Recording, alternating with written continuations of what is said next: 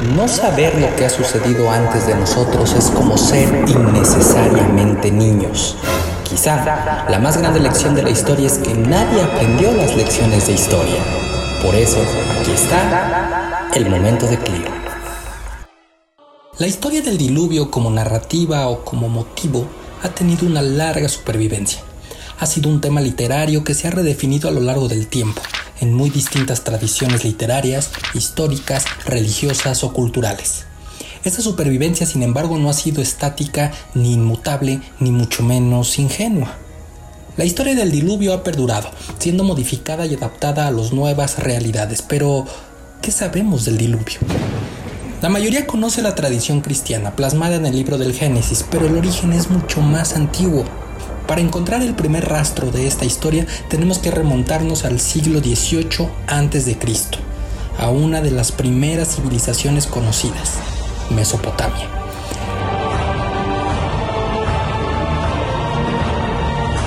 El texto al que nos referimos es llamado la Épica de Atrahasis, escrito en el año 1636 a.C.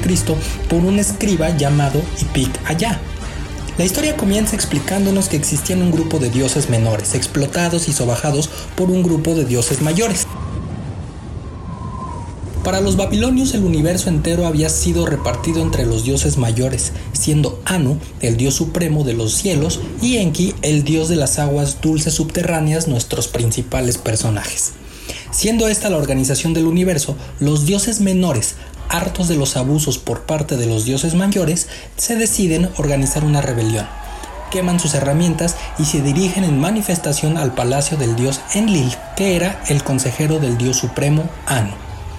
Enlil, al verse rodeado, le ordena a su visir que lo proteja y convoca a una asamblea de los grandes dioses, incluyendo a Anu y a Enki. Los grandes dioses deciden enviar al visir a investigar quién había sido el instigador de aquella violenta, fatídica y furiosa rebelión. Dado que la rebelión se había originado por el fastidio de los dioses menores al trabajo pesado, el dios Enki, rey de las aguas dulces subterráneas, sugiere a la diosa Belet Ili que debe crear a Lulu, el hombre primigenio, para que trabaje para los dioses. Esto explicaría entonces, según la tradición babilónica, para qué existimos los seres humanos. La segunda sugerencia de Enki es que se sacrifique al líder de la rebelión y la diosa Belet Ili mezcle su carne y su sangre con arcilla. Todos los dioses están de acuerdo y así se crea una argamasa donde todos los dioses mayores escupen. Y de ahí surgen los primeros siete hombres y siete mujeres, encargados de poblar el mundo entero, imponiéndoles además como destino realizar el trabajo pesado para los dioses. El texto nos dice que pasados muchos años y habiéndose multiplicado los seres humanos, el ruido que hacían molestaba al dios Enlil, consejero del dios supremo, al que no dejaban dormir. Por ello, Enlil piensa una estrategia para deshacerse de los seres humanos enviando una plaga.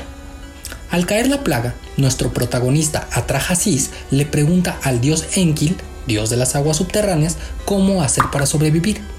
Enkil sugiere no reverenciar ni rezar más a los dioses, excepto al dios Namtar, dios del destino, que sólo así estará alegre y no enviará la plaga prometida. Esto ocurre de la manera planeada y logran salvarse de esta plaga.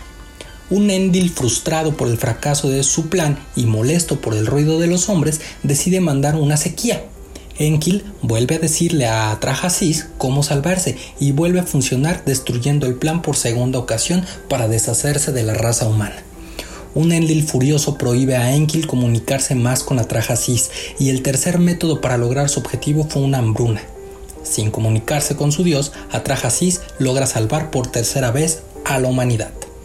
Los dioses mayores prohíben a Enkil comunicarse con los humanos y deciden entre todos mandar un diluvio pero Enkil no hace caso y logra enviar el mensaje a Trajasis de que abandone la ciudad y construya una barca. Le da instrucciones precisas de cómo construir el arca con que este hombre se salva junto a su familia.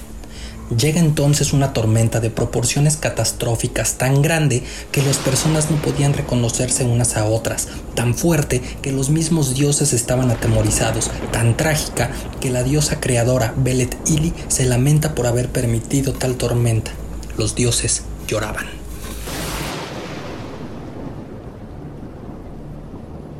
El diluvio, nos dice el texto, duró siete días y siete noches. Durante ese tiempo no había quien ofreciera ofrendas a los dioses, por lo tanto estaban hambrientos. Cuando Atraja sí se salva, hace ofrenda para estos dioses y ellos se juntan alrededor de esta ofrenda como moscas. El autor de todo, el dios Enlil, se enfurece por la salvación de un grupo de humanos, pero entiende que son necesarios para su supervivencia. Para controlar la futura natalidad, los dioses crean a los demonios, cuyo objetivo es arrebatar los niños de sus madres y al mismo tiempo crear mujeres infértiles. Al final, lo que nos muestra este texto es cómo estaba organizado el mundo antes de los seres humanos, cómo y para qué se crearon a los seres humanos y cómo los dioses decidieron exterminarnos por molestos.